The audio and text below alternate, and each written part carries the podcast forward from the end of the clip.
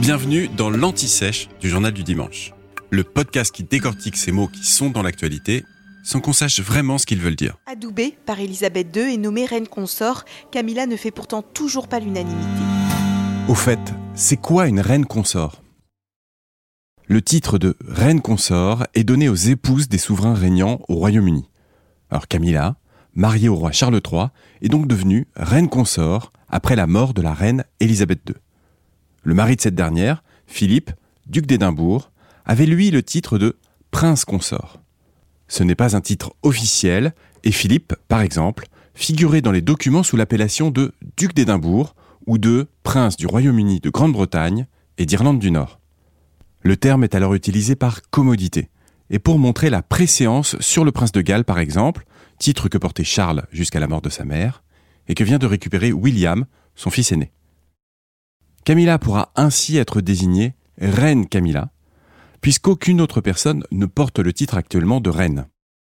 Seul l'époux de la reine Victoria, qui a régné de 1837 à 1901, il s'appelait Albert, donc seul lui a été officiellement nommé prince consort. Pour la petite histoire, le terme consort est issu du latin consors, donc ça veut dire qui partage le sort, et désigne la communauté de biens qui existe entre deux personnes. Il apparaît sous le règne d'Élisabeth Ier, reine d'Angleterre de 1558 à 1603, alors que l'époux de la reine, forcément, ne peut pas être désigné roi, car il occuperait un rang supérieur.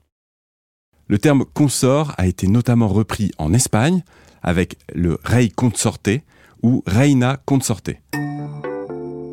Donc d'un point de vue juridique, hein, le consort est le sujet de son conjoint, comme n'importe quel autre sujet de la couronne, et peut être ainsi accusé de haute trahison.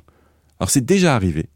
En 1536, Anne Boleyn était accusée de trahison par le roi d'Angleterre lui-même, elle fut jugée coupable et enfin décapitée. Et son mari s'appelait Henri VIII. Vous venez d'écouter l'Anti-Sèche du Journal du Dimanche, le podcast qui répond à la question que vous n'osiez pas poser. Je suis Vivien Vergniaud et si vous avez aimé ce podcast, mieux si vous voulez écouter d'autres épisodes préparés par la rédaction du JDD, c'est facile. Abonnez-vous, suivez-nous, c'est gratuit. On vous donne rendez-vous trois fois par semaine en podcast et tous les jours sur le JDD.fr. À bientôt.